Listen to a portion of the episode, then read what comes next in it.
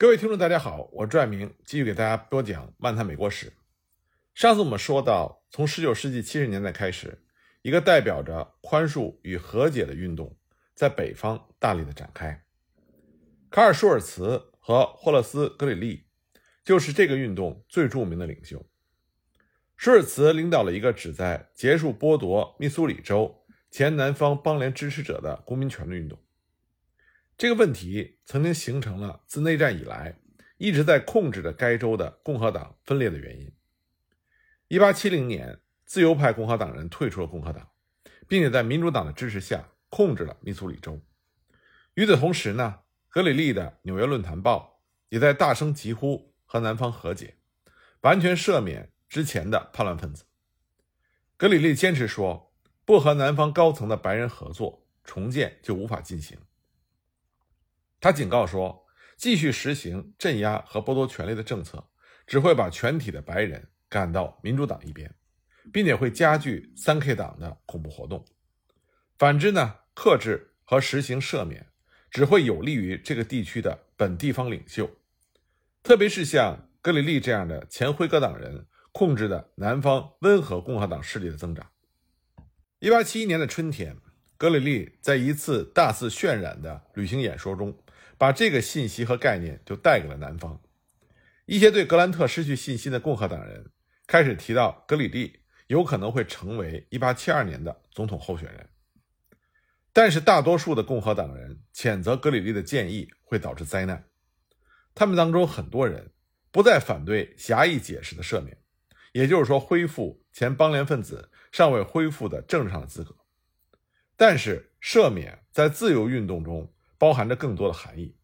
它暗示着要完全原谅那些反叛者，并且愿意将北方的胜利果实交给他们来掌管。这样的时代还没有到来，因为绝大多数的南方白人仍然是仇恨联邦政府，宣誓效忠本州，同情甚至参与三 K 党。在南方的白人，他本身的思想意识水平没有改变和提高的情况下，北方一味的追求原谅。和解和赦免，这并不会促进进步，反而会导致倒退。一八六八年选举之后，恐怖活动在南方很多地方依然存在。据说三 K 党的过分行动迫使弗雷斯特在一八六九年下令解散这个组织，但是呢，他有效的实施这一指令的能力有限。三 K 党的活动从来就没有受到过其最高领导的完全控制，地方上的团伙。无论他们怎么称呼自己，要不是三 K 党，或者是其他什么名字，他们在1869年之前就是单独的从事恐怖活动。1869年之后，他们的恐怖活动愈演愈烈，并且呢，三 K 党这个时候已经被不负责任的下层分子所控制。甚至呢，有一种说法说，当时南方民主党的领袖们都开始转而反对三 K 党，但是并没有史料来支撑这种说法。当时有关三 K 党成员的一些史料表明，在有些地区，贫穷的白人确实领导了三 K 党的地方组织，但是三 K 党成员还是来自于社会所有阶层，他的领袖经常是知名人士，或者是这些知名人士的后代。大部分三 K 党员都是二十多岁或者是三十岁出头的年轻人，很多人很有可能是参加过南方邦联部队的退役军人，他们采用的是打了就跑的游击战术。事实上，他们已经变成了南方民主党用来推翻南方共和党统治的一支准军事秘密武器。三 K 党使用暴力，它的目的之一就是要在社会上和经济上控制黑人。被认为对白人至上造成威胁的黑人学校就受到了特别的注意，几十所黑人学校被纵火烧毁。民主党的报纸却对这类事件冷嘲热讽。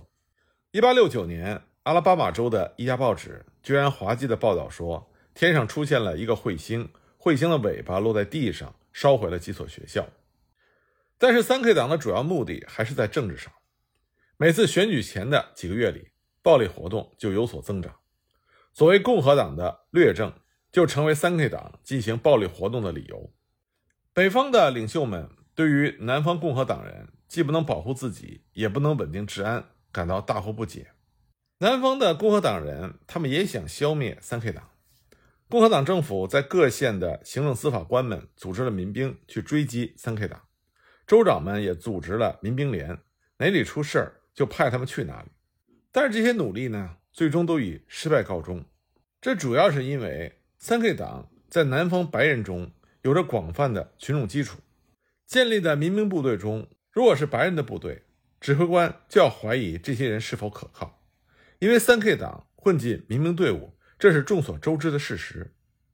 那么一些州长，特别是南卡，组织了黑人组成的民兵部队，但是使用这样的部队，犹如是火上浇油，就激怒了南方的白人，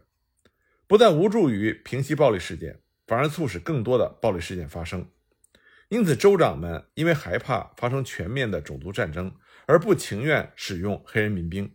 那么，对于驻扎在南方的联邦部队来说，他们也没有办法对付三 K 党，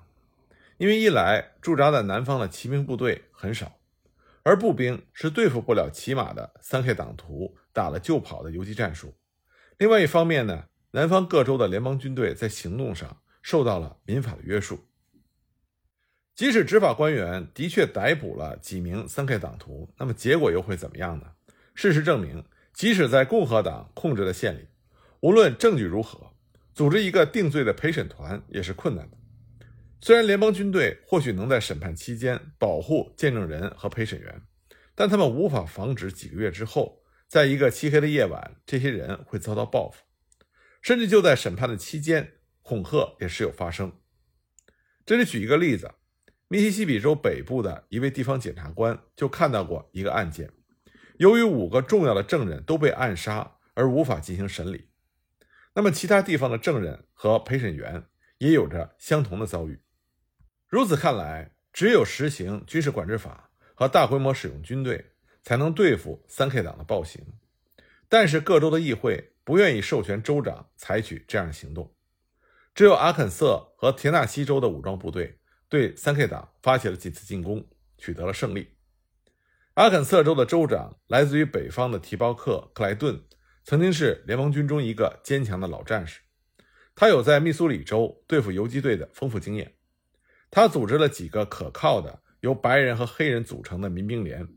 任命前联邦军的指挥官们率领部队，并且派密探混入了三 K 党。他在十个县里宣布实行军事管制，进攻和驱散三 K 党，逮捕了不少三 K 党的成员，然后送到军事法庭审判。有几名三 K 党员被行刑队处决，那么这些措施就沉重地打击了阿肯色州的三 K 党。田纳西州的布朗洛州长在1869年采取了同样的民兵武装行动，州议会授权他宣布实行军事管制法，他在九个县实行了军事管制，这九个县全部位于田纳西州的中部和西部，而民兵呢，则来自于共和党。牢牢控制着田纳西州的东部。由于三 K 党的领导人在民兵到来之前就解散了他们的部队，所以实际发生的战斗并不多，几乎没有人被捕，也没有人被判罪。但是这样的胜利并不是真正的胜利，其他形式的恐吓依然存在。1869年的秋天，共和党人失去了对田纳西州的控制。北卡的州长威廉霍尔登为了铲除三 K 党。却给他自己招来了灾祸。各县的行政司法官们和民事法庭，在遏制1870年初日益蔓延全州的恐怖浪潮中表现得无能为力。州议会就授权了霍尔登，宣布该州发生了暴乱，但是拒绝授予他宣布实行军事管制法或是暂时停止人身保护令的权利。霍尔登清楚地知道，不采取这些措施，一切都是无稽之谈。事实上，霍尔登他发布了州长命令，宣布实行军事管制，明明逮捕了几十名三 K 党的成员，而另外几十人出庭作证，以希望获得较轻的量刑。迫于不断增加的压力，霍尔登最终还是放弃了在军事法庭上审判罪犯的计划。结果呢，这些被逮捕的三 K 党人根本就没有受到应有的法律制裁。民主党人在1870年。赢得了对北卡议会的控制之后，在1871年3月，以非法宣布军事管制作为罪名，对霍尔登进行了弹劾，并且宣布他犯有罪行。结果，霍尔登就成为了美国历史上第一个被弹劾下台的州长。那么，南方共和党政府在对付三 K 党的过程中屡屡被挫败，这就使得一些州里三 K 党和类似三 K 党的组织在1870年变得十分的嚣张，被三 K 党杀死的人数高达数百人。南方共和党人急切地请求联邦政府予以帮助。为了实施第十四条和第十五条两个宪法修正案而进行棘手的立法工作，这个时候是国会工作的主要项目。那么，阻碍立法的绊脚石是传统的联邦制度。在这个制度下，各州拥有判决谋杀、强奸、放火等罪行的司法权。按照很多温和共和党人的意见。联邦官员审判这些罪行，就会严重的损害宪法。然而，第十四条和第十五条宪法修正案的条款规定，国会有权用适当的立法来执行修正案中的规定。这似乎在法律上承认有权背离传统的做法。一八七零年五月三十一日，国会通过了一个实施法案，规定干涉选举权是触犯联邦的罪行，将受到联邦法院的惩罚。这项法案的核心内容就是，任何个人或者集团企图剥夺他人的公民或政治权利，将被认定犯有重罪。这个内容随之就成为了对三 K 党人起诉和定罪的依据。但是在这项法律生效的第一年里，格兰特总统和司法部长霍尔并没有执行它。他们在南方的政策更多使用的是温和但不是铁腕的手段。不过到了1871年。政府的这一温和政策明显遭到了失败，三 K 党的暴行正在逐步的升级。格兰特和他的新任司法部长阿克曼就着手准备采用铁腕政策。1871年2月28日，国会通过了第二个实施法案，决定成立一个由联邦官员监督选民登记和投票的机构。但是最重要的一项实施法案是在187年4月20日。在一次国会的特别会议上通过的，这就是大名鼎鼎的三 K 党法案。这项法案加强了1870年法案中关于重罪和反叛罪的条款，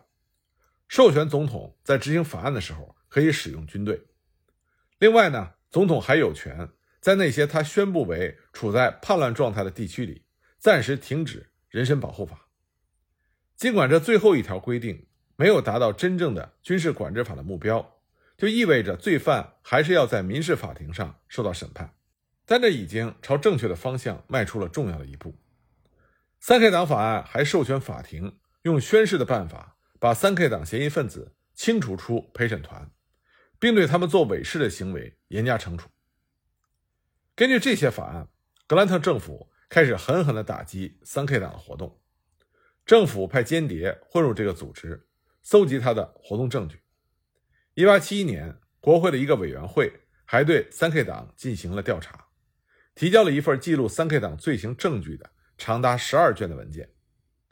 总统派了几个连的骑兵到南方发生暴力最严重的地区，以对付骑马的三 K 党人。由于格兰特对民主党攻击他搞军事专制很敏感，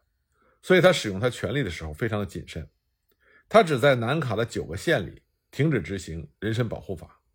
在南卡和其他地方，特别是在北卡和密西西比州，联邦法院的执行官在士兵的协助下逮捕了几千名三 K 党人，其他几百名三 K 党人为了躲避逮捕离家出走。联邦大陪审团提交了三千多份起诉书，几百名被告人为了免受刑罚而承认了自己的罪行。司法部为了让人满为患的法庭。能够进行对主要罪犯的审判，而没有对另外近两千人提起起诉。主要罪犯中约有六百人被定罪，二百五十人被判无罪。在被定罪的犯人当中，大部分人只受到了交纳罚款或者短期服刑的惩罚，有六十五人被判处了长达五年的徒刑，被监禁在纽约州阿尔巴尼联邦监狱里。大规模逮捕三 K 党人。发生在1871年到1872年间，可是对他们的审判却一直拖到了1875年。政府的主要目的是要消灭三 K 党，在南方恢复法律和秩序，而不是给大批人定罪。这样呢，法庭在处理犯有罪行的被告人时相当的宽大，而且格兰特也随意使用豁免权。到了1875年，所有关在监狱里的囚犯，或是服刑期满，或是得到赦免。政府在1871年到1872年所采取的有力行动，确实为南方前邦联的大部分地区带来了至少是暂时的和平和安定。其直接的结果就是1872年的大选是南方直到1968年为止最公平、最民主的总统选举。尽管格兰特在执行三 K 党法案的时候十分克制，但是刺刀统治还是1872年选举中一个主要问题。1872年初。当格兰特被重新提名的可能性变得几乎明显的时候，对格兰特政府不满的共和党人决定组织一个第三党。这个运动最初是在密苏里州开始的，在民主党的支持下，自由派的共和党人刚刚才勉强控制了这个由正统的共和党人控制的州。1872年1月24日，密苏里州的自由派共和党人发出了五月份在辛辛那提召开全国代表大会的呼吁。为了响应这一号召，各州持不同意见的共和党人，在自由派的旗帜下纷纷组织起来，选出了参加大会的代表。那么，在这次大会上，自由派的共和党人提出了什么样的政纲，而又把谁推举为总统候选人呢？我们下一集再继续给大家讲。